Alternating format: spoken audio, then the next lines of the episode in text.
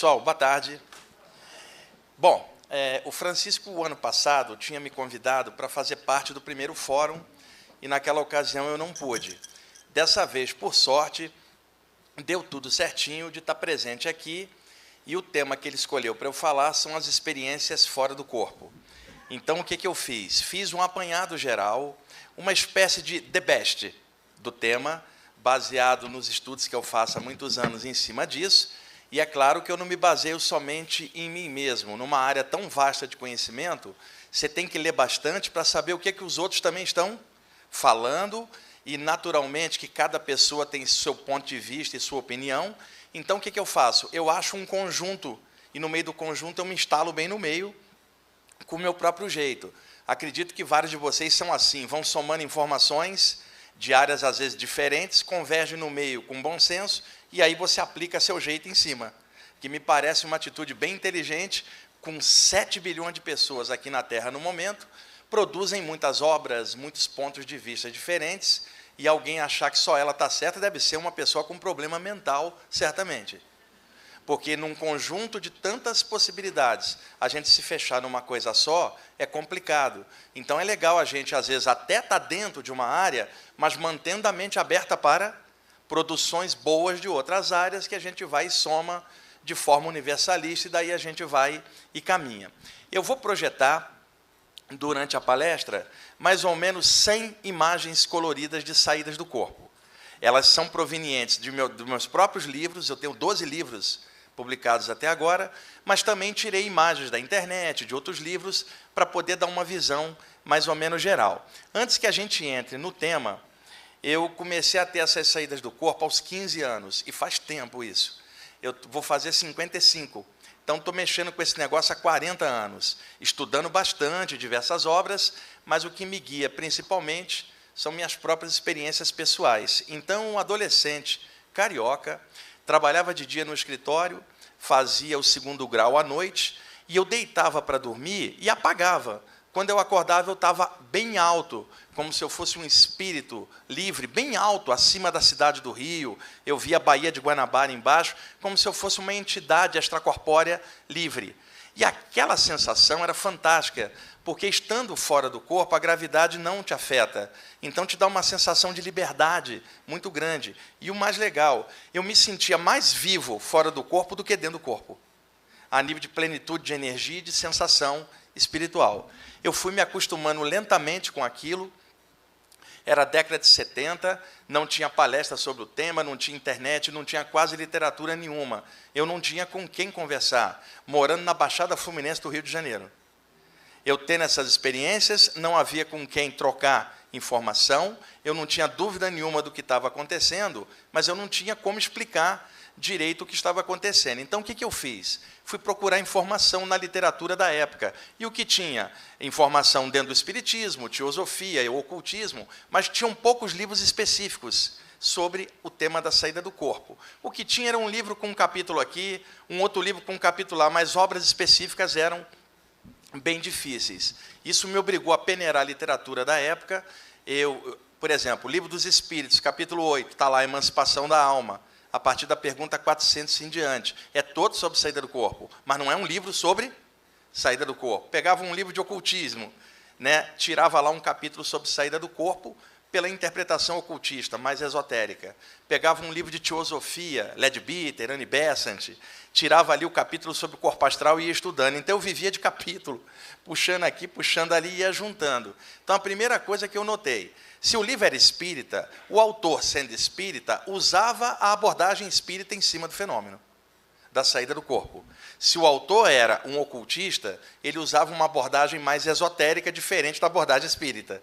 Se o autor era teosofista no livro, ele abordava com os valores da teosofia. Eu, como estava de fora e não queria valor de nada, eu só pulsava as saídas do corpo. E o valor eu que dava pela minha própria consciência. Porque em casa eu tive uma educação como todos vocês. Nasci numa família católica, fui batizado, não adiantou nada. Né? Fui batizado, né, fiz primeira comunhão, tudo obrigado pela minha mãe, é claro. Eu era uma criança, não sabia nem o que, eu queria. E aí comecei a ter essas saídas do corpo aos 15 anos. Em casa, eu caí na besteira de contar que eu saía do corpo durante o sono. Bom, e aí havia um problema. Meu pai era materialista, minha mãe era evangélica, minha avó era católica, e eu tinha dois irmãos crentes de igreja diferente que não falavam comigo porque achavam que eu estava com o diabo.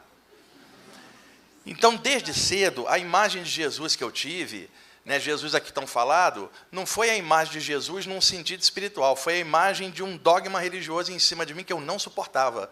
Eu acho que eu já trouxe isso de outras vidas, muita vida na Índia me deixou refratário a, a dogma cristão, não a Jesus, que minha mãe levava um pastor em casa para me doutrinar, e ele dizia para minha mãe para levantar a manga da minha camisa para ver se não tinha pico de cocaína, só porque eu falava que saía do corpo. E ele falava assim: Eu não entendo como é que você não aceita Jesus. Eu falei: Eu aceito Jesus, eu não aceito é você. Há uma diferença enorme, né? E ele não entendia, então ele tentava jogar minha mãe e meus irmãos contra mim. A minha mãe era evangélica, minha avó era católica, e ambas se odiavam em nome de Cristo. E elas nunca concordavam com nada. Uma era evangélica, outra era católica. Mas elas abriram uma exceção no meu caso. O garoto está com o diabo. Era a única coisa que elas concordavam. E aí, eu cresci, meu pai materialista, né?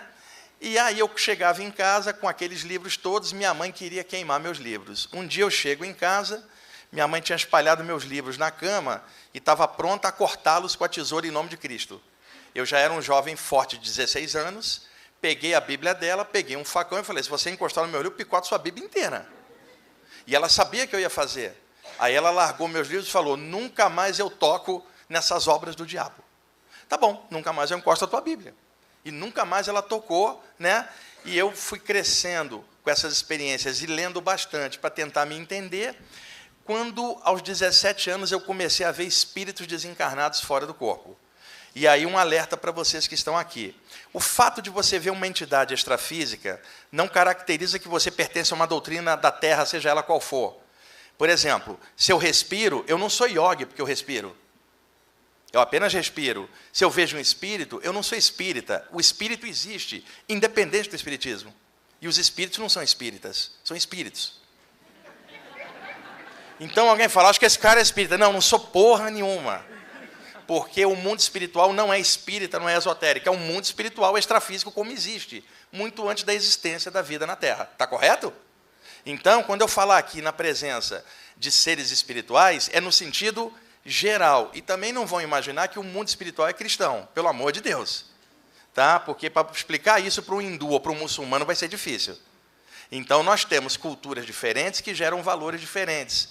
Então, nós temos extrafisicamente presença de mentores chineses, hindus, cristãos, tem de tudo. Tem gente da Umbanda, tem índio, e a gente tem que ter a mente aberta para entender que caminhos diferentes às vezes podem levar ao mesmo ponto. E a gente tem que entender essa visão de conjunto. Então, fui me acostumando com essas saídas do corpo, e com o passar do tempo, fui me especializando e me aprofundando bastante nelas. Mas eu vou chamar a atenção para vocês para três coisas importantes antes de eu ligar as imagens. Existe um conjunto de sensações que as pessoas têm na hora de uma saída do corpo. Muita gente experimenta essas sensações, mas não tem quem lhes explique o que está acontecendo. E eu vivi essas sensações na adolescência, Hoje mesmo eu ainda tenho essas sensações e eu tenho uma explicação alternativa diferente da medicina ou da religião, por exemplo. Eu vou comentar, levanta o dedo quem já teve isto que eu vou falar aqui que passou-se comigo e que eu acho que já deve ter acontecido com vocês. Eu deitava para dormir normalmente, quando eu despertava de madrugada, eu descobri estarrecido que eu não conseguia me mexer. Eu tentava abrir os olhos, não conseguia, tentava gritar para chamar meu pai, não saía som nenhum, e eu lutava, lutava contra aquela paralisia, até que quando eu recuperava o movimento, eu estava com uma taquicardia assim, ó, né? levanta o dedo quem já teve esse troço. Olha uns para os outros. Você achou que era só contigo? É, então, eu experimentava esse negócio e não tinha quem me explicasse. E é claro, cada um tenta te ajudar de acordo com a ignorância que tem. Então você vai escutar o seguinte: bem feito, você dormiu sem rezar, por isso aconteceu isso. Eu escutava isso. Também escutava o seguinte: é o diabo que está te agarrando durante o sono, por isso você não. E aí, depois, nos meios espiritualistas, você escuta a seguinte tolice: os espíritos obsessores te pegaram, irmão. E nada disso corresponde a essa sensação. Você desperta no meio da madrugada e, durante o sono, o metabolismo cardiorrespiratório está mais baixo. O padrão de ondas cerebrais está mais baixo. Muitas vezes você desperta antes que o corpo esteja com o metabolismo totalmente ativado. Aí você não consegue se mexer. Qual é a primeira reação que te vem? O medo, não é isso? E o desespero para tentar se mexer. Ora, quando você está com medo, as glândulas suprarrenais em cima dos rins introjetam uma carga de adrenalina no sangue para acelerar a musculatura e o movimento para você enfrentar o perigo que possa estar ali acossando no momento. É um mecanismo de sobrevivência, de autodefesa, instinto de sobrevivência. Acordo de madrugada, no escurinho, estou paralisado, me apavoro, o metabolismo estava baixo. Em um segundo, a adrenalina entra e faz o metabolismo subir. Por isso, quando eu acordo, eu estou assim, ó, coração acelerado. Não é o diabo, é adrenalina. Mas a minha mãe e minha avó não estudaram isso para poder explicar o que estava rolando, então diziam que era o diabo. E aí, essa sensação de paralisia começou a acontecer duas a três vezes por semana, sem controle. Eu já estava tendo saídas do corpo há um ano, desde os 15. As paralisias começaram aos 16 anos. Isso é chamado pela medicina de paralisia noturna. Eu já tive de tarde também, então o nome noturno ali não, não cai muito bem. Bom, numa das vezes que eu acordei paralisado, e quem já teve isso sabe que a sensação é literalmente de, de paralisia mesmo. Eu lutei para tentar me mexer e dessa vez estava um pouco diferente. O movimento não voltava. Lutei, lutei, não voltava o movimento. Eu pensei, ferrou. Eu tinha 16 anos. Quando eu achei que não ia conseguir me mexer, eu achei que era o momento da minha morte. Aí eu parei de tentar me mexer e fiquei esperando alguma coisa acontecer, já que era a morte. Né? E eu me lembro que eu fiz uma prece. Você já imaginou a prece de um adolescente? A minha prece era assim: Ó oh, Senhor, eu não fumo, eu não bebo, eu trabalho de dia, eu estudo, e a única coisa que eu fiz de errado foi sair com a filha do vizinho, mas ela que me seduziu, ainda botei a culpa na moça, né? E aí fiquei esperando algo acontecer. Para minha surpresa, eu escorreguei pelo meu lado esquerdo, espiritualmente, virei no ar com o corpo espiritual, parei e olhei o corpo deitado sem eu dentro. Bateu uma onda de medo, eu papo de pulei para dentro tinha 16 anos. Na noite seguinte, novamente acordei paralisado. Aí eu usei inteligência. Eu pensei o seguinte: ontem, quando eu parei de tentar me mexer, ocorreu uma saída do corpo. O que, que eu vou fazer? Eu nem vou tentar me mexer, eu vou ficar quieto e esperar. Porque se for a morte, eu estou no lucro. Era para ter morrido ontem, né? Então, eu joguei esse pensamento para me acalmar, fiquei quietinho, novamente escorreguei pela esquerda e flutuei no ar. Lembram aquele desenho da Hanna-Barbera, O Leão da Montanha? Saída pela... É, os mais antigos já denunciaram a idade que conhece o Leão da Montanha. E tem uns que estão fingindo que não conhecem para não denunciar a idade. Né? Pois bem, eu comecei a, a, ter essas paralisias e descobri que se eu ficasse quieto e não tentasse me mexer, a adrenalina não subia. Em consequência, eu tinha uma facilidade para me soltar. Hoje, 40 anos depois, quando eu desperto paralisado, eu fico quieto e só espero fico na posição de eject. Pronto, ponto para decolar. E isso há 40 anos que eu venho experimentando. Então, estou te falando, a paralisia noturna tem outra explicação, e no meu caso, a explicação se chama experiência fora do corpo.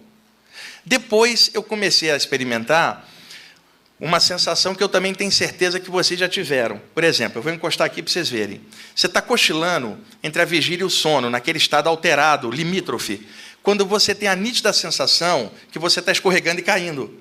E aí você dá aquele solavanco. Levanta o dedo quem já teve isso.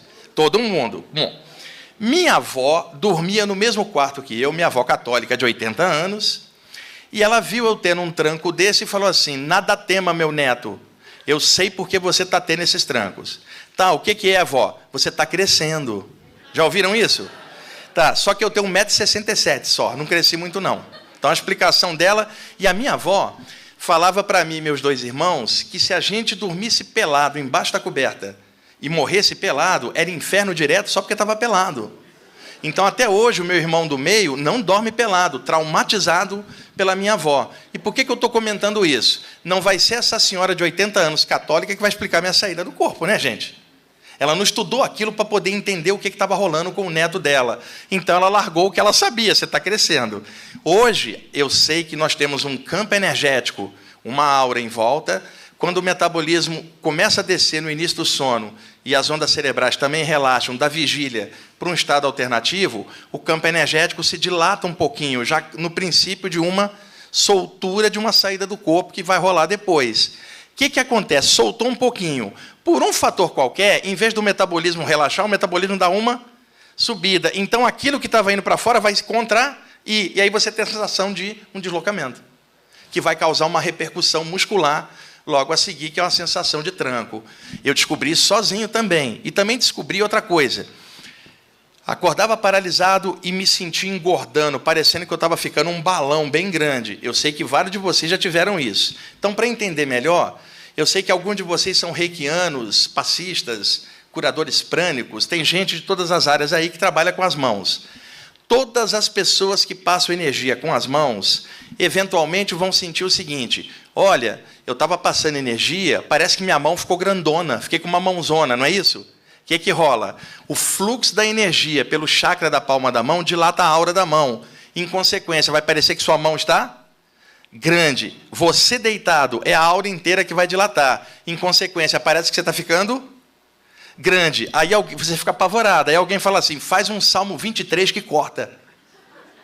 E aí você faz um negócio do Salmo e a aura dilata mais ainda não resolve o problema, porque não é questão de fazer prece ou não. É uma dilatação da aura, uma coisa natural. Eu fui descobrindo essas coisas sozinho, sem ninguém para me orientar. Com o passar dos anos, conversando com outras pessoas, eu fui vendo que isso era um quadro mais ou menos ah, geral. E nesses anos todos, principalmente com o programa que eu tenho na rádio há 17 anos e os livros que eu lancei, os cursos que eu faço, o sintoma que mais aterroriza as pessoas é a paralisia.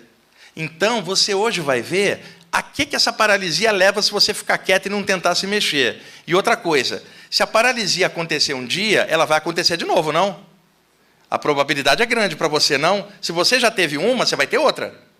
Então, que tal fazer um test drive da próxima vez? Acordou paralisado? Faz o que eu fiz, não tenta se mexer e espera. E aí vamos ver o que, que rola. Pode ficar tranquilo, você não vai morrer. Outra coisa, eu, muita gente falava assim comigo na década de 70. Cuidado que você está mexendo com viagem astral, que esse negócio pode te matar. Uma entidade pode entrar no seu corpo enquanto você estiver lá fora. Olha que absurdo. Né? E muita gente já morreu fazendo isso. Cuidado, você pode morrer. Bom, isso foi na década de 70. As pessoas que disseram que eu ia morrer já morreram. Eu não. Conclusão: sair do corpo não te mata. Senão eu já tinha morrido e eu conheci gente de 80 anos que também saía. Então isso não mata. Agora, deixa eu te revelar a verdade: estar dentro de um corpo vai te matar. Porque só morre o que está vivo. Desde o momento que você entrou num corpo no nascimento, você se submete um dia a ter que. Se você quiser morrer, basta nascer. Está correto? Desde o momento que você entrou, qual é a próxima etapa? Saída? Então, a saída nós chamamos de morte, que é apenas uma experiência fora do corpo aos 45 do segundo tempo. Ah, acabou o jogo. Pois bem, você entrou num corpo, por isso você um dia vai ter que sair e isso se chama morte. Conclusão: só porque você está vivo você vai morrer, está correto? Então está certo eu dizer que nós todos que estamos aqui somos pacientes terminais que só não sabemos a data final? Sim ou não? Sim, tá. Então, conclusão: seja bem-vindo, irmão. Você vai passar por uma morte. Não se passa por uma encarnação sem experimentar uma. E você está na rota dela, só não sei quanto tempo isso vai ser. E se for de noite? Aí alguém fala: ah, não, não vai ser, espera. Depois diga: eu não sabia. Esse tipo de coisa. Né? Então o que, que ocorre? Aonde eu quero chegar? Ter entrado num corpo vai te levar à morte. Está correto isso? Tá, sair do corpo não te mata, mas estar dentro te mata. E qual é o lugar mais perigoso do universo? Dentro do corpo físico, sujeito à morte todo dia. E você está com medo de saída do corpo? Você está no lugar mais perigoso do universo. Atravessa a rua, você pode ser atropelado, assaltado. Mas veja, matar o corpo astral de alguém, tem esse noticiário? Degolar uma entidade, ela morreu. Conclusão, você está no lugar mais perigoso do universo. Deixa eu ver se você está entendendo. Irmão, irmã, você não vai sair vivo daqui. Dessa vida você não sai vivo. E você está com medo de saída do corpo? Está de sacanagem você está no lugar mais perigoso que é dentro do corpo. Então, sair do corpo não te mata, mas estar dentro de um vai te levar à morte. Desculpa eu ter que te falar isso, eu só estou dando uma palestra. Quem criou o processo foi Deus. Reclama com Ele. Eu só estou dando uma palestra. E te avisando, você é um paciente terminal que não sabe a data. E a data pode ser hoje ou daqui a 80 anos, eu não sei. Mas eu sei que você vai sair. E enquanto está dentro, você corre risco de morte desde que nasceu. estou te apresentando o lugar mais perigoso do universo, o plano físico, sujeito à morte. Bem entendido até aí, pessoal? O fato de eu ter estudado essas saídas do corpo me tirou esse medo da morte e me capacitou a entender o lado espiritual, que é onde eu tenho uma base para poder te dar essa palestra agora com essa segurança que eu estou te falando de uma coisa que eu vivo há 40 anos. Eu lido com essa questão de morte como eu lido com a própria vida. Para mim, são dois lados de uma só coisa chamada vida, porque as saídas do corpo me ensinaram isso. Então, vou fazer um panorama geral a partir de agora para você ver o que é uma saída do corpo. Não é que você nem tenha que estudar isso, mas ter uma noção geral disso enriquece qualquer outro ensinamento espiritual que você tenha já, vai te enriquecer como ser humano, porque ajuda a encarar essas coisas com outro olhar, um olhar mais consciente. Tá bom? Então, e eu não vou ficar contando história aqui, senão eu vou te contar um monte de coisa que rolou ao longo dos anos, com, com espíritos fora do corpo, com um monte de coisa. Uma vez eu perguntei a um mentor espiritual como é que Deus tinha criado tudo. Aí ele riu e falou assim: Nós também estamos tentando saber. Eu falei: Alguém tem que saber. E ele falou: Existem seres tão avançados que não tem nem forma espiritual mais, é pura luz. E eles sabem tudo. Por que você não pergunta para ele, depois você fala para mim? E ele falou assim: A gente já perguntou, e a resposta foi tão complexa que nós não entendemos nada. Eu falei: Qual é a solução então? A solução é evoluir e se tornar igual a eles para assim saber. E aí, para de perguntar e vai viver que você descobre. Foi a resposta que eu tive lá fora. Ninguém me deu de mão beijada. E uma vez eu tive. Eu tinha vindo de uma palestra, eu tinha 25 anos. E eu deitei 10, 10 horas da noite. Né? Eu tinha 25, já estava casado naquela época. E aí estava contente, falei, puxa, fiz uma palestra legal, tinha um grupo de gente boa lá. Acho que eu estou bem na faixa. Não era nem ego, era satisfação de ter feito um trabalho legal. Apaguei. Quando eu acordo, eu estou fora da Terra, espaço sideral, com um espírito chinês do meu lado. Não me pergunte onde é, porque eu não sei Zona Sul e Zona Leste do espaço, não tinha placa nenhuma lá para eu saber. Tá? Não, porque o pessoal gosta de falar de Andrômeda, Sirius, né? Então, nomes mais pomposos, mas tem estrela da com pau por aí, né, gente? Nome é coisa humana. Então não fiquem presos a isso. Existe vida, mas não se preocupa com o pedigree do extraterrestre. Se é de raça, por exemplo. Porque, tipo assim, ah, aquele ali veio, sei lá, de, de Orion. Ah! E aquele outro? Ah, aquele ali veio de Saturno. Ah. Pô, é um negócio, pô, tá de sacanagem. Parece série A e série B, do, dos extraterrestres. Eu acho isso uma tolice. Bom, voltando. E aí, a, a, eu estava fora, na nossa frente tinham oito ou nove focos de luz coloridos, enormes. Um deles se destacou, veio na nossa direção e diminuiu para um parâmetro de 3, 3 metros assim na nossa frente. Um foco de luz, uma entidade que não tem forma humanoide, ele é puro amor e consciência integrado, um ser avançadíssimo. Chegou em frente a nós e mentalmente ele tocou minha mente. no instante que ele tocou minha mente, ele descarregou um milhão de informações dentro. Num toquezinho, ele me escaneou. Num toque, ele sabia tudo que eu era de todas as vidas. Sabe aquele defeitinho mais escondido? Ele sabe e ele me tocou e descarregou informação mental. No primeiro momento eu entendia, no segundo momento aquilo escapava. Por quê? Era complexo demais para eu entender. Mentalmente ele falou com o guia chinês: ele não está entendendo, vamos tentar novamente. E aí eu, pum! Cara tocou a mente no primeiro momento, eu entendia, no segundo não entendia mais nada. Aí ele virou de novo para o chinês mentalmente e falou: ele não está entendendo, vamos tentar mais uma vez. Porque espírito assim é educado. Ele não vai falar assim, ô, oh, chinês, você me trouxe um viajante astral burro pra caramba lá da Terra.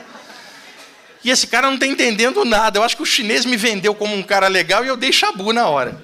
Gente, me concentrei de novo, ele tocou minha mente, descarregou informação, eu não consegui entender. A minha situação era como um aluno de seis anos que está fazendo a tabuada, aprendendo as primeiras contas, e ele vai assistir uma aula de álgebra avançada na faculdade.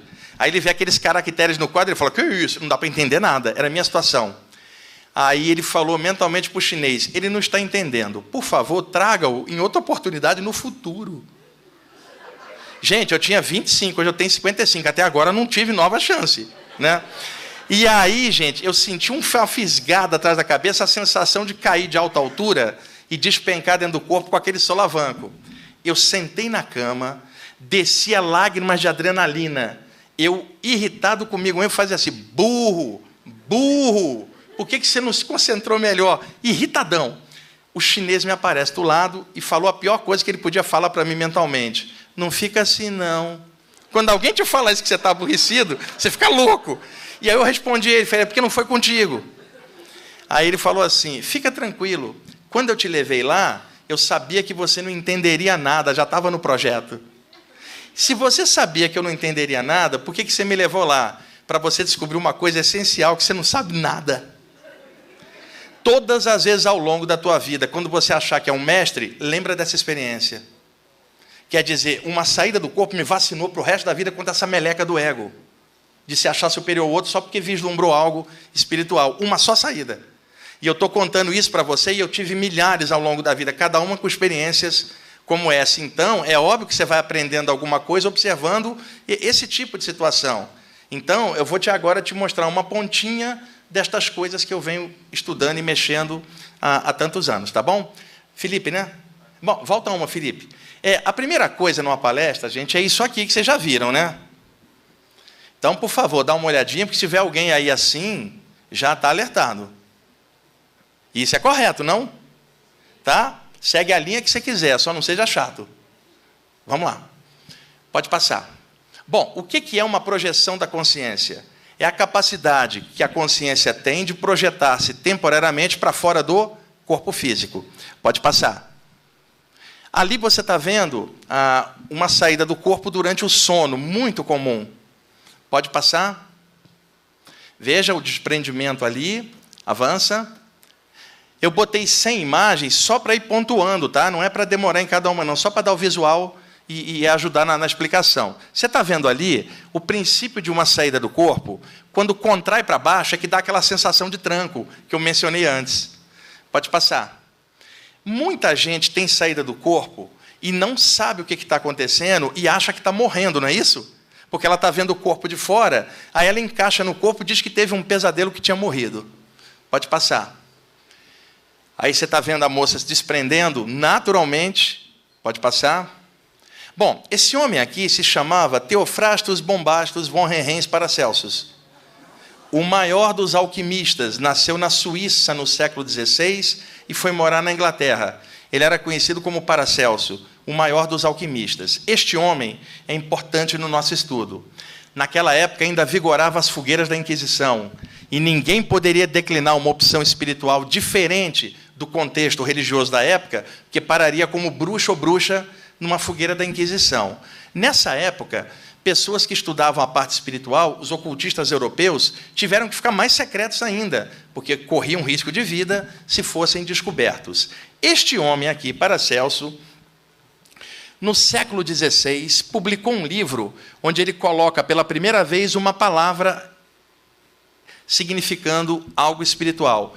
Que palavra é essa? A palavra astral ela aparece pela primeira vez no livro do Paracelso, mas não é ele que criou a expressão, ele apenas revelou uma expressão que os ocultistas usavam em segredo. E a palavra astral significa o quê?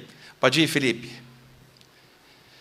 Está aí o livro A Chave da Alquimia, pode ir. E a palavra astral, do latim astrum, que significa estrelado, uma coisa que veio das estrelas. Ora, no contexto europeu, se é oriundo da parte física, é o corpo físico. Se é oriundo de outro lugar que não seja a parte física, veio do. Então, daí a expressão correlacionada plano astral, corpo astral, ok? Paracelso é o pai da criança, no sentido de revelar uma informação que estava nos bastidores históricos. É dali da palavra astral que lá na frente vai surgir a expressão projeção astral. Então, estou te mostrando um cara que é muito importante dentro desses estudos iniciais. Para Celso, a palavra astral, significando algo que não é da Terra, que veio de outros planos além do plano físico. Pode passar? Bom, ao longo da história, as saídas do corpo foram denominadas de diversas maneiras, de acordo com a época e a cultura vigente, o que é natural. Então surgiram muitos nomes para a mesma coisa. Dá uma olhadinha nos principais nomes que aparecem na literatura do tema em geral, aí, e os nomes correspondentes das áreas onde essas nomenclaturas surgiram. É tudo a mesma coisa, só muda a nomenclatura. Pode avançar, Felipe? Veja outros nomes. Qualquer nome desses pode ser utilizado, desde que você entenda o contexto daquilo e que está se falando de uma saída do corpo. Tá? Então, por exemplo, é, Emancipação da Alma, Livro dos Espíritos, Desprendimento Espiritual, na série Nosso Lar, do André Luiz. É a mesma coisa que projeção astral. Só que o nome desprendimento espiritual aparece na área espírita. O nome projeção astral vai aparecer na teosofia ou no ocultismo. Como são áreas diferentes, muita gente pensa que são coisas diferentes quando é a mesma coisa com nomes diferentes. Então a visão de conjunto te ajuda a equilibrar no meio. Pode passar. Bom, o que é uma projeção da consciência ou saída do corpo, modernamente? Então veja o nome, o nome clássico projeção astral Veja da onde ele vem. Projeção do grego projectos, que significa lançar para fora. Em latim, a palavra progécio significa a mesma coisa. Significando o quê? Algo que está dentro pode ser lançado de dentro para fora, sofrendo uma projeção. E projeção em grego é projectos, em latim é progécio. Daí a palavra projeção. Ora, qual era o nome que o Paracelso dava ao chamado corpo espiritual? Corpo astral, não é isso? Então, dentro do corpo está um corpo astral que se projeta de dentro para fora. Então, projetar-se, projeção. Mas o que está saindo? Um corpo astral. Você junta a palavra projeção com a palavra astral, que nome você vai ter?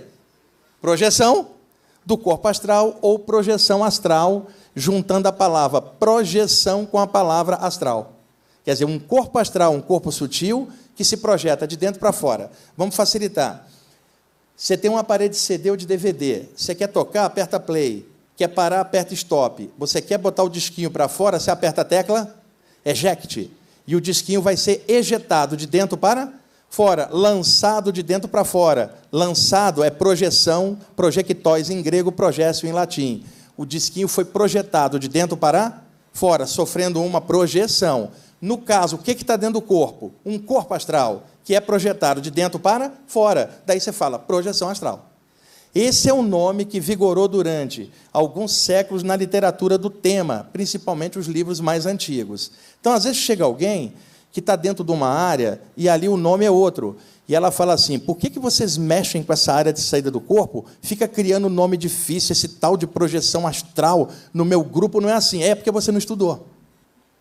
Porque se você estudasse, você veria isso que eu estou te falando. E não fui eu que criei o nome. Eu só estou te expondo o que a tua ignorância não deixava ver. O nome que você usa dentro do teu pequeno grupo não vigora na maioria dos livros do tema. O, o nome que aparece mais é projeção astral. Por isso esse nome ficou tão conhecido ao longo dos séculos, até chegar no século XX, onde autores mais modernos começaram a criar nomenclaturas mais modernas. Mas o nome projeção astral, historicamente, é um clássico. E ele não pertence a área nenhuma. É um nome que junta projeção com a palavra astral. Bem entendido até aí, pessoal?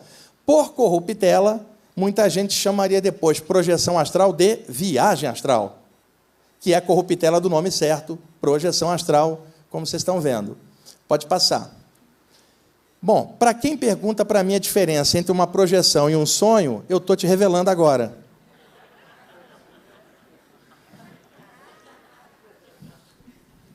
Está bem explicado, não está?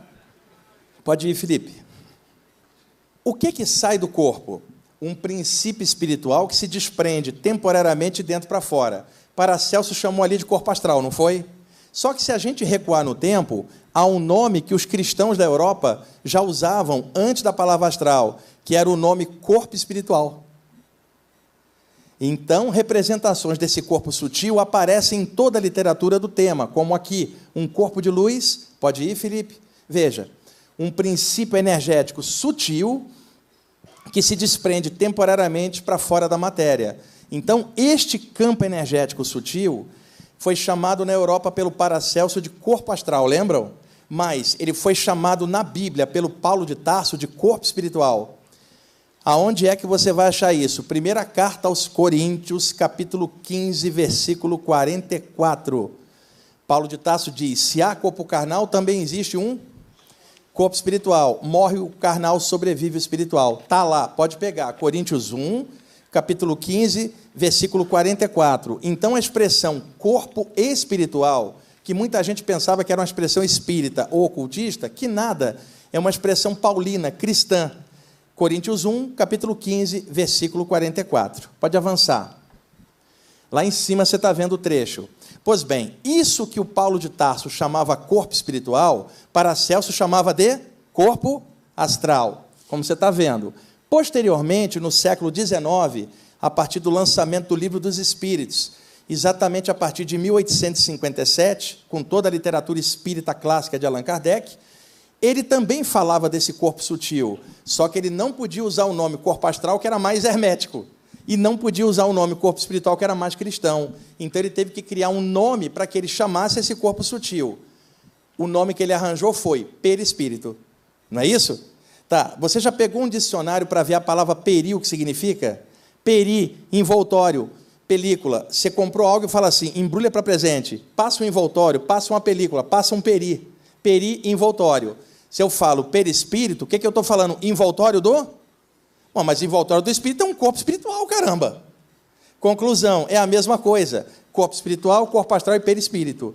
Nomes diferentes surgidos em áreas diferentes, mas eu já vi gente falar besteira sobre isso um ocultista fala assim: não vem falar de perispírito aqui, não, que isso é coisa de espírito. O negócio é corpo astral, que é outra coisa. Olha que babaquice.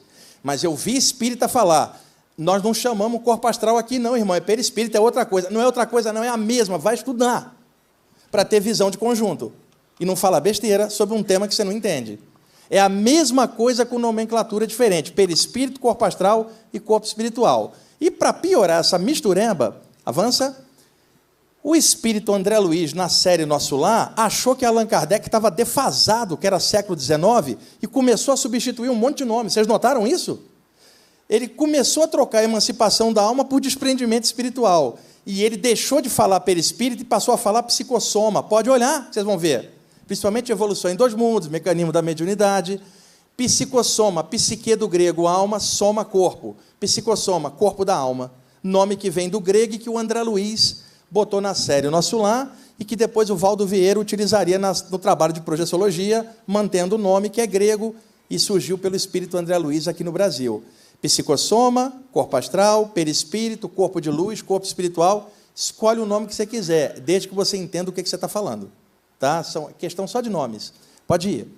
Ah, e volta aqui. Tem também em sânscrito pranamaya kocha. Kocha é envoltório, maya é feito, prana energia. Prana Mayakoti, o envoltório feito só de energia. Um corpo energético. Pode passar.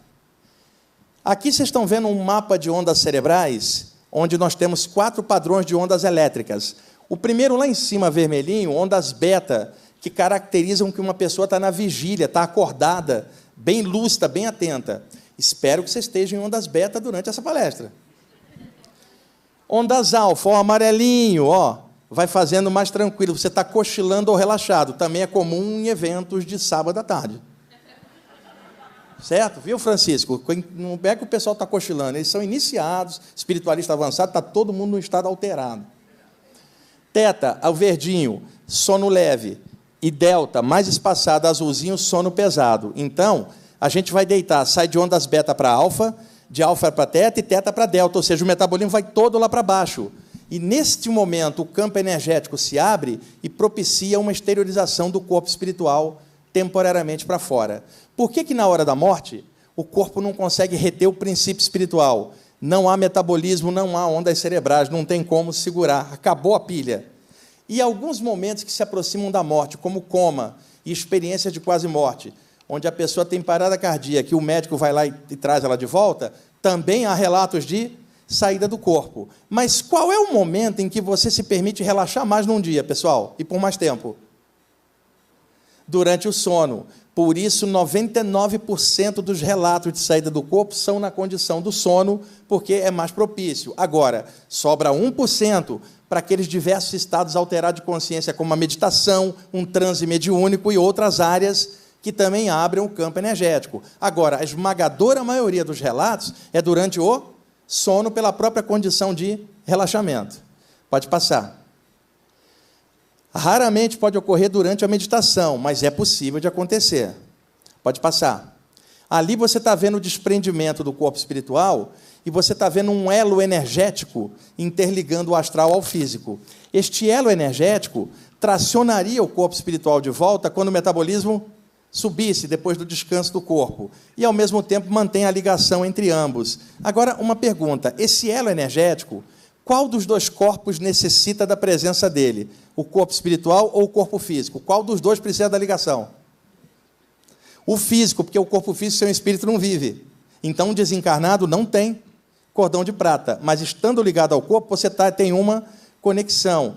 Quando ela se dilui no momento da morte, quem morre é só o corpo. Então, o cordão de prata, como é chamado, ou cordão astral, é um elo energético que surge durante a gestação para segurar o espírito por uma encarnação dentro da carne, no campo áurico da pessoa. Quando há projeção astral, esse elo se distende, formando uma conexão que, historicamente, ganhou o um nome de cordão de prata. Não é assim que vocês ouvem falar?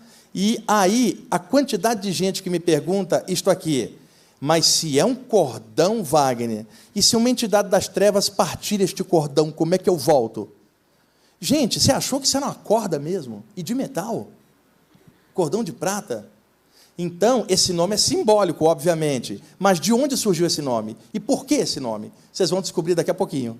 É um nome simbólico que os ocultistas escolheram baseado num trecho do Eclesiastes da Bíblia, que está em Eclesiastes 12, versículo 6, que é o pregador da Bíblia falando do momento da morte, onde se rompe a corda de prata, o espírito vai ao céu, o corpo à terra. Então, os ocultistas, em homenagem ao pregador do Eclesiastes, chamaram cordão de prata. É uma metáfora, não é uma corda e muito menos de prata, e só se rompe na hora da morte. Tá? Vamos lá, pode passar. Eu também já ouvi a expressão cordão espiritual, cordão astral. A única que eu não gosto, gente, é cabo astral. Porque eu fico pensando que pode ser um cabo da polícia desencarnado. Bom, aqui você está vendo uma projeção normal, o corpo astral lá, o físico aqui, cordão de prata no meio, vai.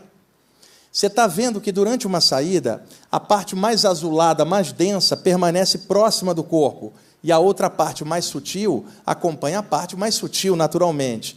Então, muitas vezes, o cordão de prata parece uma teia de aranha brilhante no ar. E, metaforicamente, você fala teia de prata ou fio de prata, que é uma metáfora, não significa que ficou mais fraco porque ficou mais fino, apenas mudou a densidade.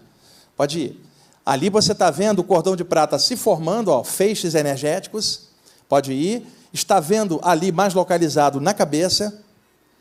Pode passar. Ali é o princípio da saída do corpo você desperta naquele momento e não consegue se mexer, porque as energias estão indo para fora, as ondas cerebrais estão baixas, o corpo está baixo, o metabolismo. Você dá o comando, o corpo não responde, o que é natural. Então eu te falo, por que você não espera? Para o bicho, bicho ativar, espera cinco minutos. Mas você não espera, o medo não deixa. Ou então sai do corpo.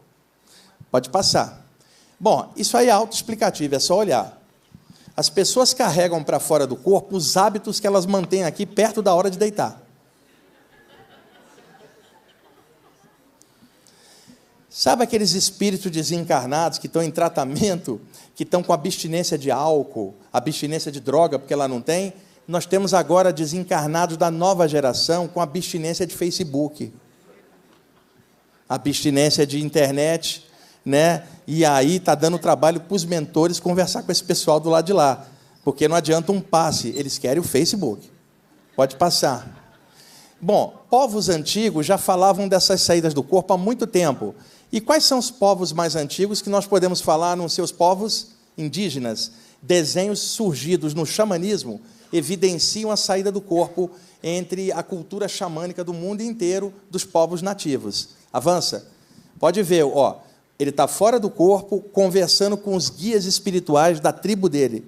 Pode passar. Ali você está vendo a moça projetada com um animal de poder, que é uma águia. Toda a área xamânica tem algum, alguma parte que fala da viagem xamânica, a saída do corpo no contexto indígena, há muito tempo. Pode ir. Veja, o corpo astral dela fundido com o corpo astral da águia, que é o animal de poder dela, numa saída do corpo. Pode passar. O que é um xamã? Um elemento entre planos, né? um agente intermediário, um médium da cultura nativa, entre planos. Vai?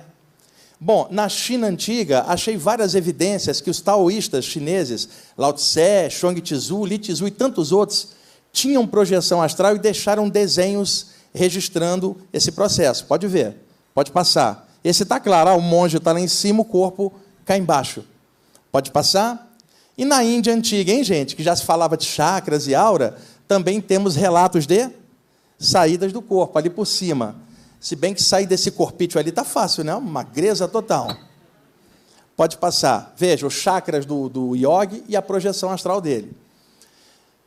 Temos também evidências no Antigo Egito. E é claro que o Egito de hoje é muçulmano. Estamos falando do Egito 5 mil antes de Cristo, aquela civilização portentosa que um dia teve ali. Na cultura egípcia havia uma deusa chamada Maat, a deusa da justiça. E se dizia que essa deusa anotava todos os atos dos homens num caderninho, numa prancheta.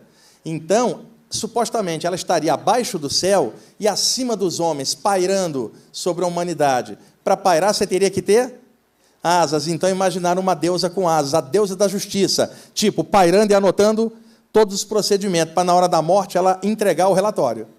Então, essa é a deusa da justiça que seria a corporificação do conceito de karma dos antigos hindus. Ou seja, cada causa gera seu efeito e a justiça cósmica registra.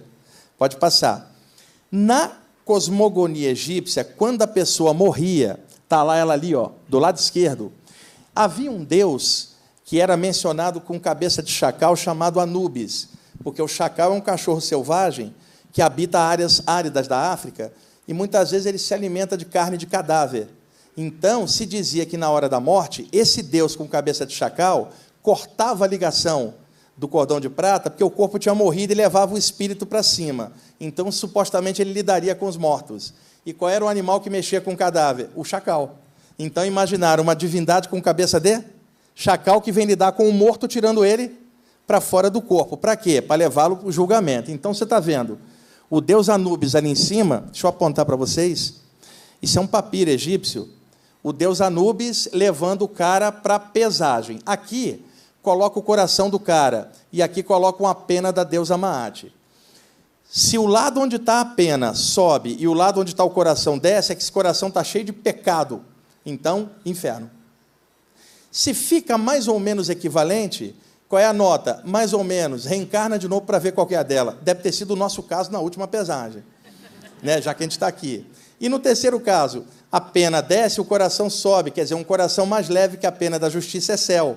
Então, aqui na pesagem, tá? Você está vendo o Deus Tótico, cabeça de Ibis, anotando a nota, o Deus Horus leva o desencarnado para escutar o veredicto final de Osíris e Ísis e Maate. Se sobe, se fica no meio, ou se desce.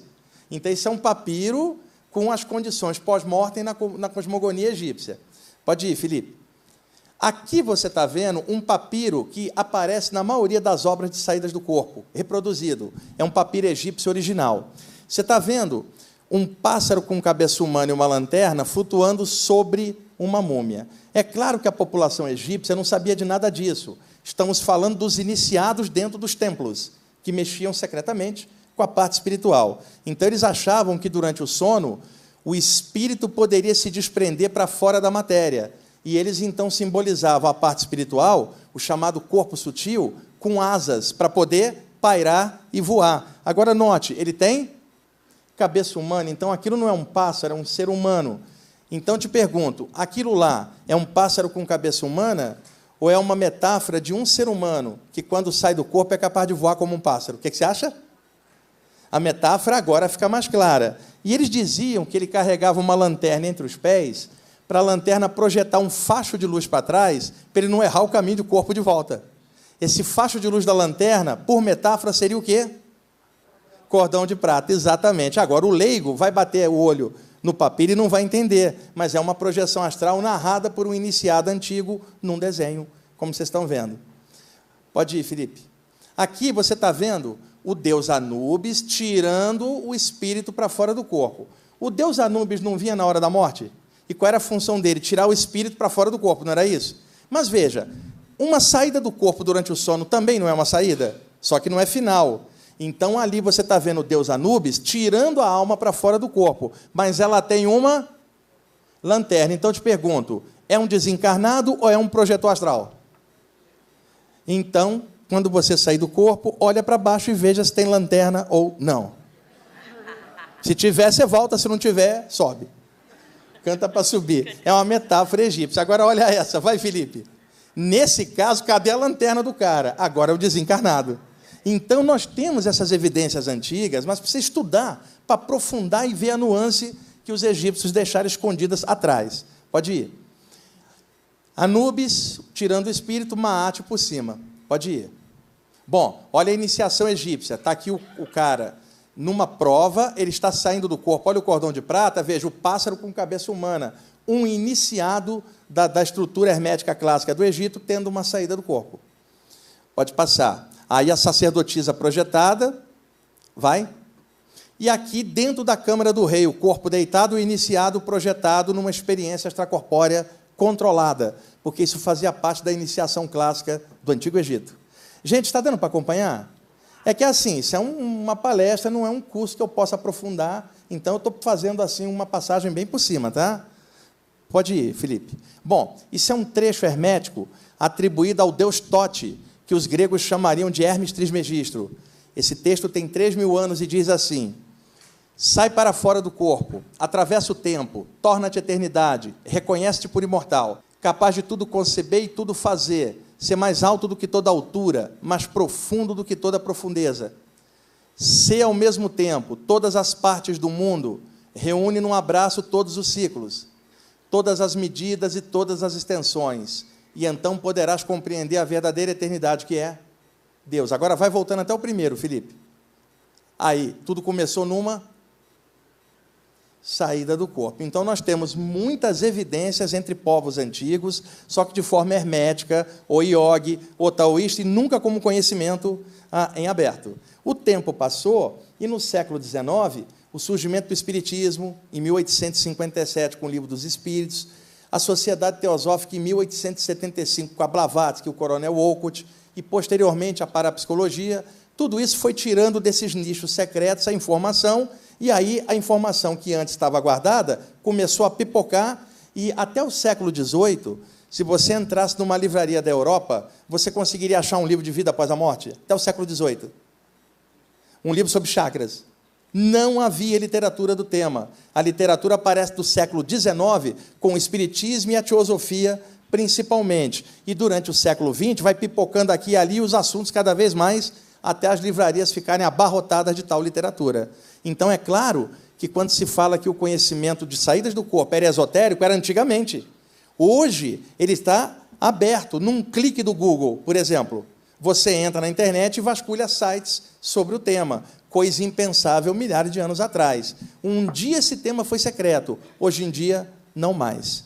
Pode passar. Aí a presença de mentores extrafísicos nas saídas do corpo projetando energia. Pode passar, Felipe.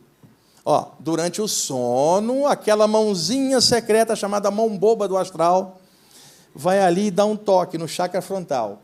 Eu pergunto: uma pessoa com medo de espíritos ou medo do invisível deveria tentar uma saída do corpo? Pensa. Se você sai do corpo, você espera encontrar o quê? Abóboras flutuando, coelhos extrafísicos ou espíritos. O que você espera encontrar numa saída? Tá, se você encontra espíritos e você tem medo de espírito, para que você quer sair? Então, a maioria das pessoas é ignorante em projeção astral, que é uma coisa que elas morrem de medo no fundo. Então, o que uma pessoa com medo de espírito quer ir lá para fora fazer o quê? Está correto meu raciocínio? Então, primeiro tem que matar o medo para poder ter a coragem de sair e vencer a si mesmo.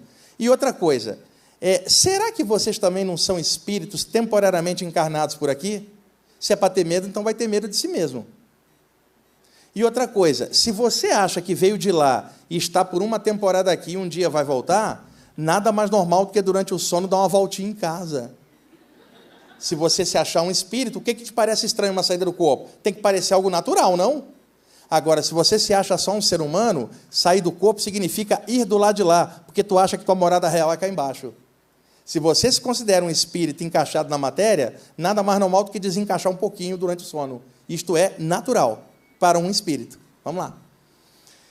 Aqui, o momento da morte, o guia espiritual vindo buscar. É aquele momento que abre para o coração, abre aquele portal de luz, suja uma mão e fala: Venha.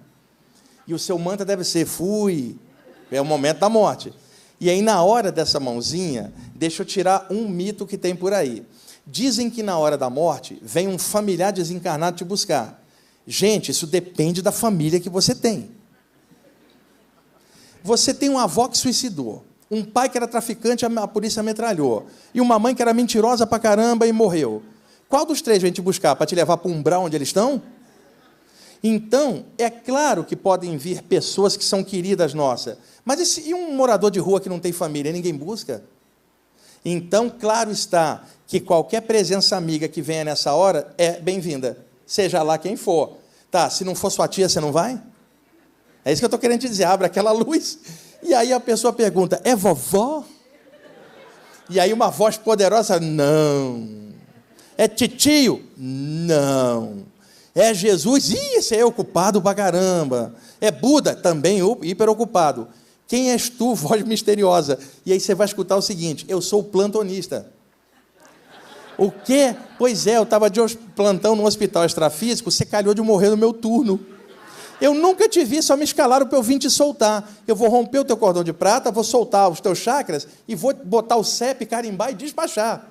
Do lado de lá você se vira atrás dos teus, meu, eu nem te conheço e não me atrapalhe. Então, e por que que isto pode acontecer? E é verdade o que eu estou te falando. Por outro detalhe simples, o nosso ego é enorme. Nós esperamos uma grande entidade vir nos buscar na hora da morte. E se for um simples plantonista? É a última prova de humildade. Ninguém avançado vai vir te buscar. Vai ser um obscuro plantonista, um Zé Ninguém. Como teu ego precisa. E isso é muito importante que eu estou te falando. Não vai vir um Buda ou um Jesus te buscar. Vem um plantonista. O que importa é que tem alguém para puxar você, não interessa quem. Agora, o palmeirense está desencarnando. Aí uma mão sai. Ele fala: Quem é você? Eu sou o Zé. Você era da onde? morava na Radial Leste. Aí o palmeirense fala: Tu é corintiano? Sou, então não vou. Dá merda também. Então, aí o seu Zé vira uma bola de luz e fala: Eu sou Buda, e leva. Que aí o outro vai. Outra, se você pegar um espírito corintiano desencarnado, apegado, e você tenta conversar com ele, ele não passa, você pode usar a seguinte tática: diga que ontem você desencarnou um palmeirense, ele foi na boa e está na luz. Aí o corintiano vai atrás. Então tem maneira diferente de lidar com esse pessoal. Bom, aqui você está vendo a presença de uma mentora extrafísica acompanhando uma moça projetada. Eu chamo isso aí de DR extrafísica. É quando o mentor da gente pega a gente, passa um sabão, e fala assim: olha, nem eu estou te aguentando lá embaixo. Você está irritadinho, pensando muita besteira, para com esse negócio e aí você cai dentro do corpo e não lembra, e acorda com um gosto amargo na boca, e a ideia é assim: preciso mudar algo da minha vida. Não sabe de onde tirou isso? Às vezes é uma, uma bronca extrafísica. Pode passar. Aqui, a grande vantagem da saída do corpo é colocar você direto de frente com o mundo espiritual. Outrora, se imaginava que era a mediunidade que unia mais os homens da terra aos espíritos de lá, porque no contato mediúnico você teria uma ligação. Não. A mediunidade traz alguns espíritos de lá para acoplar nos médios, escrever e falar, e isso é bom para esclarecer. Agora, na saída do corpo, você sai do corpo e entra no mundo espiritual onde tem zilhões de entidades. Então, qual dos dois fenômenos te mostra mais o mundo espiritual? A mediunidade, no qual alguns vêm de lá para cá, ou na projeção astral, onde você entra no meio espiritual, onde só tem espíritos? Qual dos dois você acha que te põe cara a cara com o mundo espiritual e liquida o medo da morte? a saída do corpo. Então, isso explica a grande quantidade de médiums que eu conheci que, se, que tinham medo de espíritos. Pode? Um médium com medo de espírito é igual um pedreiro com medo de cimento. Então, por que vai ser pedreiro? Médium com medo de espírito é ridículo. Tá? Agora, você não vai encontrar um viajante astral com medo de espírito, então ele nem sai. A diferença é enorme, porque você aprende a olhar os caras de frente, de frente, espírito a espírito lá fora. A mediunidade é fantástica, agora a saída do corpo é mais direta. Agora, que tal juntar as duas coisas num desenvolvimento só? Seria perfeito, né? Vamos lá. Ali, antes às vezes de uma saída se completar, você percebe presenças extrafísicas que você não está vendo ainda. Pode ir. O encontro com o mentor espiritual do lado de lá. Gente, é, eu conheci pessoas que estudavam projeção astral e que abominavam o mundo espiritual, porque elas odiavam o espiritismo e a umbanda. Elas misturavam uma coisa com a outra. Ah, eu odeio umbanda, eu odeio os espíritos. É assim, uma babaquice. Né? E conheci gente que achava que os espíritos estavam em todas, o que também não é verdade.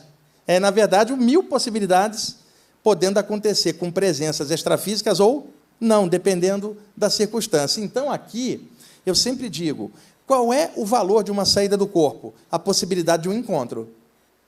Para enriquecer você no contato, você volta para o corpo melhor. Aí, se não houvesse nada lá fora, para que sair?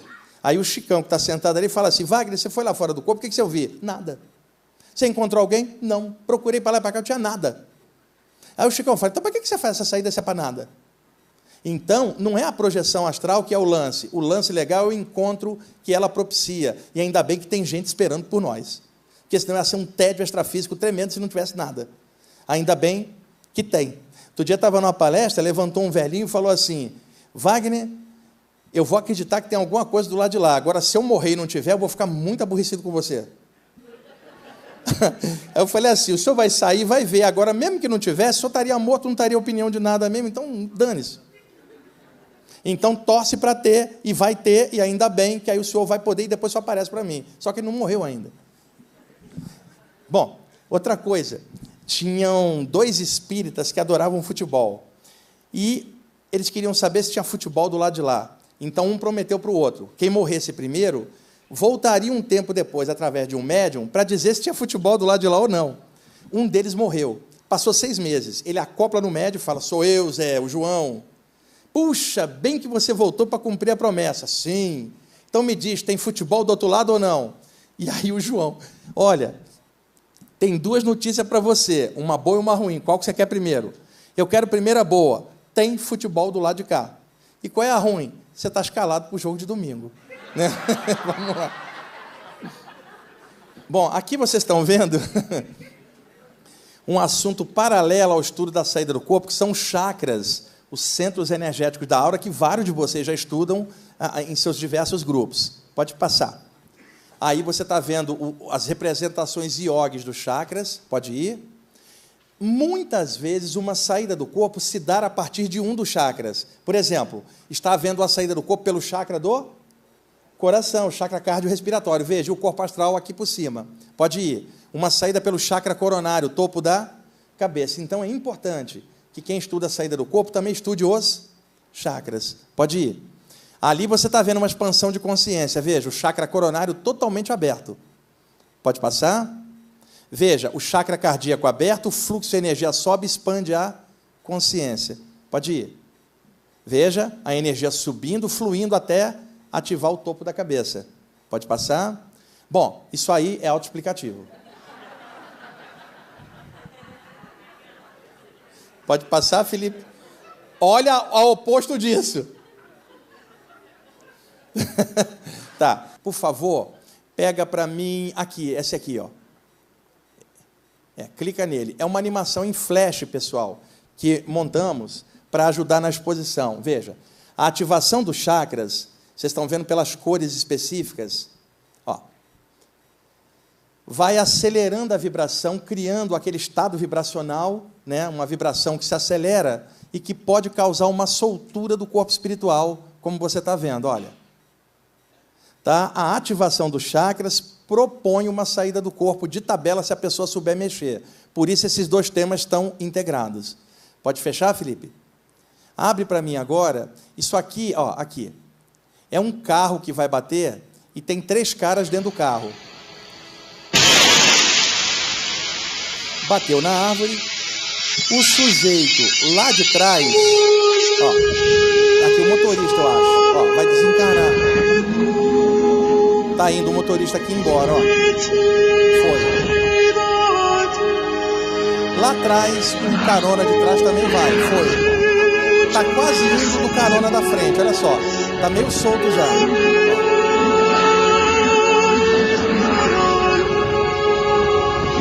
Voltou, porque o cinto de segurança segurou. O que, que é isso? Uma propaganda de cinto de segurança da Alemanha. Pode fechar, Felipe.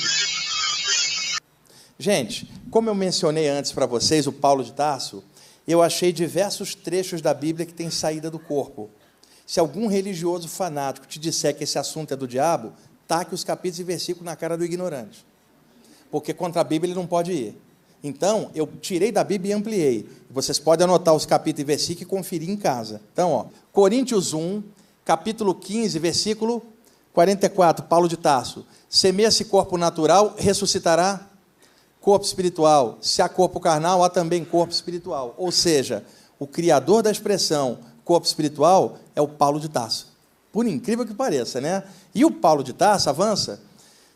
Em Coríntios 2, capítulo 2, versículo 2 a 4, narra o seguinte: Conheço um homem em Cristo que há 14 anos, se no corpo não sei, se fora do corpo não sei, Deus o sabe, foi arrebatado ao terceiro céu. Pode ir. E sei que o tal homem, se no corpo, se fora do corpo não sei, Deus o sabe, foi arrebatado ao paraíso. Você notou que a palavra fora do corpo está duas vezes entre parênteses? E se o tal homem foi ao paraíso, ele não foi com o corpo físico, e sim com o corpo espiritual, que era o que ele já tinha avançado em Coríntios 1. Bem entendido, gente? Paulo de Tarso era dos nossos, médium. e o Paulo de Tarso ainda tem mais essa aqui, vai. Atos dos Apóstolos, capítulo 22, versículo 17. E aconteceu que, tornando eu para Jerusalém, quando orava no templo, fui arrebatado para fora de mim. O que vocês querem mais, pessoal? Paulo de Tarso era um projetor extrafísico. Pode passar. Achei o Apocalipse de João, capítulo 1, versículo 10. Eu fui arrebatado em se foi em espírito, é porque a carne não foi, o corpo não foi junto. Ele está fora do corpo. Pode ir. Ezequiel 8. O Ezequiel era super metódico, gente. Ele era até chato. Veja só. Sucedeu, pois, no sexto ano, no sexto mês, no quinto dia do mês. Ele é chato, não é? Estando eu assentado na minha casa, e os anciãos de Judá sentados diante de mim, que ali a mão do Senhor Deus caiu sobre mim. Pode ir. E olhei, e eis uma semelhança com aspecto de fogo desde o aspecto dos seus lombos, e daí para baixo era fogo, e dos seus lombos, e daí para cima, como o aspecto de um resplendor como a cor de amba. O que, que ele está falando? É, lombos é uma coluna de luz desceu sobre ele. Pode ir. E estendeu a forma de uma mão e tomou-me pelos cabelos da minha cabeça. E o Espírito me levantou entre a terra e o céu e levou-me a Jerusalém em visões de Deus. Repara só, o Felipe está ali sentado. Né? Felipe é o Ezequiel uma coluna de luz baixa sobre ele, e de dentro da coluna sai uma mão, dá uma olhada. A mão pega ele pelos cabelos e puxa ele para dentro e leva para cima. Na hora que puxou para dentro da coluna, o que, que foi? O corpo físico ou o astral? O que, que você acha? Olha, olha o texto. Está claro que isto é uma projeção. Aí eu fico perguntando: e se o Ezequiel fosse careca? Essa mão ia ficar passando no, no vazio. Bom, Ezequiel 37, versículo 1: Veio sobre mim a mão do Senhor, e o Senhor me levou em. Tá, pode avançar. Apocalipse 4, versículo 2, João, e logo fui arrebatado em espírito, vai. Apocalipse 17, versículo 3, e levou-me em. Veja só a quantidade de relatos, vai. Agora, essa aqui é fantástica. E levou-me em espírito a um grande alto monte, e mostrou-me a grande cidade, a santa Jerusalém que de Deus descia do céu. Veja, ele foi levado em espírito a um lugar alto. Desse lugar alto ele viu uma cidade, não é isso?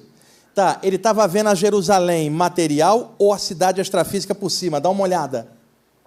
Veja, ele está falando de uma grande cidade, tá, mostrou-me a grande cidade, a santa Jerusalém, quer dizer, não é a de baixo, é a de cima que de Deus descia do céu. Ele não está falando de uma cidade que subia da terra para o céu, mas uma que descia do céu para a terra. Uma cidade extrafísica. Muito antes do André Luiz, o João já tinha furado a história. Narrando a, visão de uma cidade que descia do céu, uma cidade extrafísica. Quer dizer, a nosso lado, os judeus lá. Está lá, Bíblia. Pode passar. Seguinte, o cordão de prata, vocês vão encontrar ele no Eclesiastes, capítulo 12, versículo 6. Mas para entender melhor, deixa eu mostrar desde o versículo 1 para ficar no contexto certinho, tá? E outra, quem escreveu Eclesiastes ninguém sabe. Ele era um poeta que usava pseudônimo, o pregador. Mas há sérias desconfianças que fosse o sábio Salomão sob pseudônimo. De qualquer forma, era um poeta. Então, vamos até o versículo 6, mas partindo do 1 para botar no contexto. Lembra-te também do teu Criador nos dias da tua mocidade, antes que venham os maus dias e cheguem os anos dos quais venhas a dizer: não tenho neles contentamento. Ou seja, serve Deus enquanto você é jovem e forte, porque quando envelhecer não vai ter mais força. É o que ele está te avisando. Aí ele começa a envelhecer o sujeito. Pode ir. Antes que se escureça o sol e a luz, e a lua e as estrelas, e tornem a vir as nuvens depois da chuva.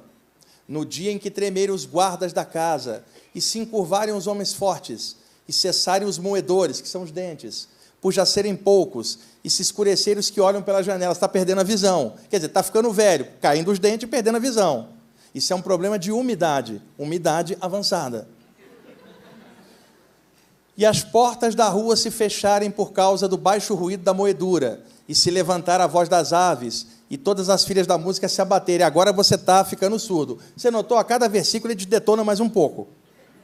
Né? Quando chegar no 6, ele te mata como também quando temerem o que é alto, e houver espantos no caminho, e florescer a amendoeira, e o gafanhoto for um peso, porra, quando for assim, é melhor enterrar logo, e perecer o apetite, porque o homem, se vai à sua casa eterna, e os pranteadores andarão rodeando pela praça, fala, ele não passa de hoje, chore por ele. Quando chega no versículo 6, o cara morre, vai. Antes que se rompa o cordão de prata, e se quebre o copo de ouro, e se despedaça o cântaro junto à fonte, e se quebre a roda junto ao poço e o pó volte à terra como era, e o espírito volte a Deus que o deu. O que, que ele está dizendo? Que na hora da morte, romper-se-ia um elo entre o corpo físico e o astral. Ele chama de cordão de prata. Em homenagem a ele, os ocultistas chamaram de cordão de prata. Então, imaginemos, um dia, ah, o pregador teve uma saída do corpo. Ele olhou para trás. Entre ele e o corpo tinha um feixe de energia, o chamado cordão de prata. Então, esse feixe contraiu e trouxe ele de volta para o corpo. Todas as vezes que ele ia fora, esse feixe puxava ele de volta. Ao olhar para trás e ver que havia um feixe entre ele e o corpo, ele pensou: estou ligado ao meu corpo por esse feixe, da mesma forma que meu feto estava ligado ao útero da minha mãe por um. Então, quando ele cria a palavra cordão, não é um cordão, é uma analogia. E ao olhar para trás e ver que aquilo era brilhante, ele lembrou do brilho da prata. Daí surge a expressão metafórica, cordão de prata, que não é uma corda e muito menos de prata é um feixe de energia que só se dissolve com a morte do corpo. E a morte do corpo não é causada por uma saída do corpo, é causada porque você está dentro do corpo. Quer dizer, não é a saída do corpo que causa a morte, é a morte que causa a saída. Vocês estão embolando o lance. Certo? É estar dentro que vai te causar saída, não é estar fora. Se você está fora, causa entrada. Se está dentro, vai causar saída. Eu selecionei um negocinho sobre extraterrestre bem rapidinho, viu, por causa do tempo. Olha a imagem linda que eu escolhi. Pode passar, Felipe. Aí os ETs olhando a nossa programação e concluindo que não há vida inteligente no planeta. Essa imagem que a gente foi montando, pode ir. Vai. Gente, vocês já devem ter ouvido falar, na hora da saída se abre um portal de luz, uma passagem, o guia vem e te pega. Não é isso? Inclusive na hora da morte. Imagina se acontecesse isso aqui com você. Abre o portal de luz, você está esperando André Luiz, Buda, Jesus, tua tia, Blavatsky, e olha quem que aparece que veio te buscar. Pode ir, Felipe. e eu quero ver você falar, não vou, não vou.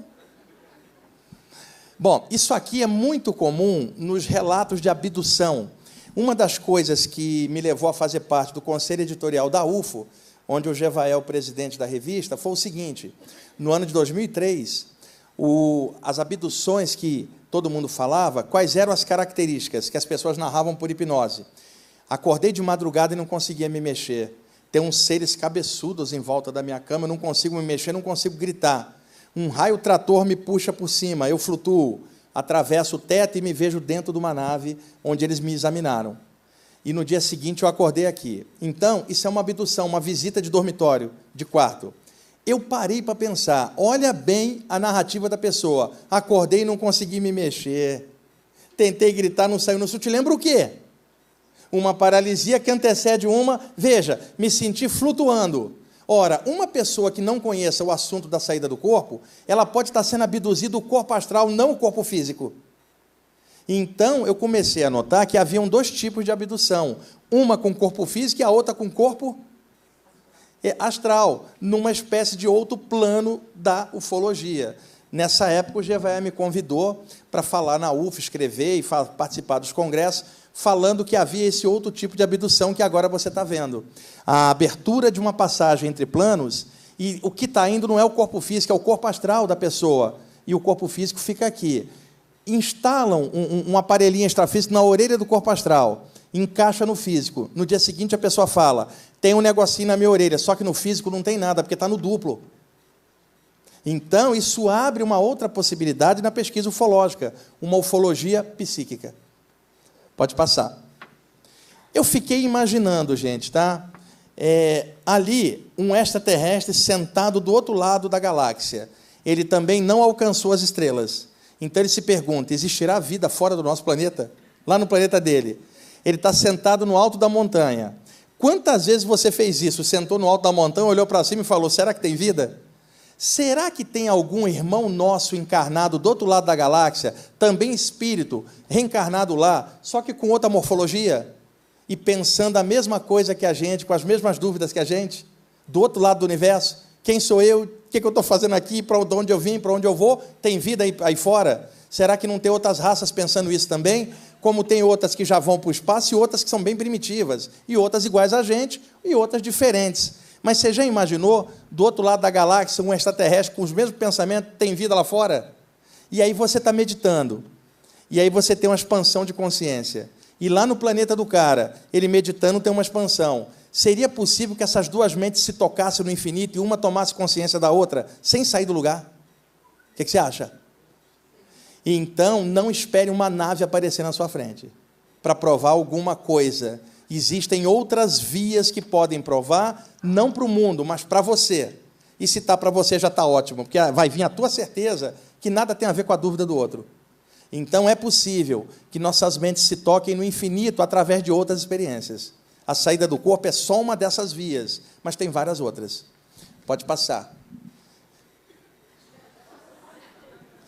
Seguinte, ah, eu me concentrei ali antes de vir para cá e escrevi uma mensagem para vocês. É, tem um dos mentores que trabalha comigo que me inspirou a escrever, mas fui eu mesmo que escrevi, mas sobre o influxo dele, queria que vocês escutassem. Vocês podem fechar os olhos um instantinho só?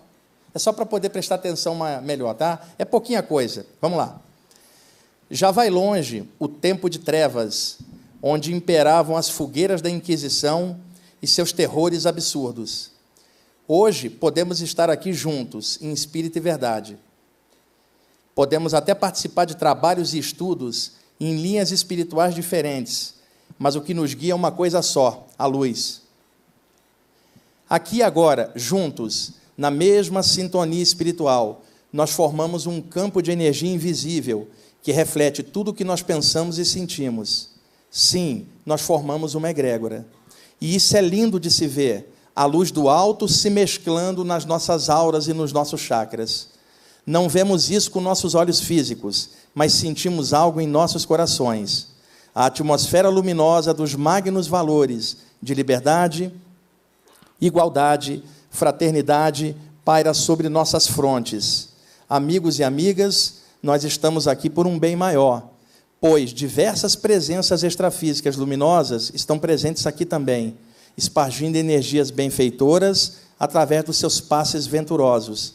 E são esses mentores espirituais que nos exortam secretamente à consecução de atitudes lúcidas e libertárias são eles que nos lembram dos ensinamentos maiores da espiritualidade que dizem: na casa do Pai há muitas moradas, o semelhante atrai o semelhante, o importante é vencer a si mesmo, o espírito não nasce nem morre, só entra e sai dos corpos perecíveis, e de que adianta uma pessoa ganhar o mundo se ela perder sua alma? Sim, nós estamos aqui pela luz, e nada pode nos afastar dessa senda tão linda.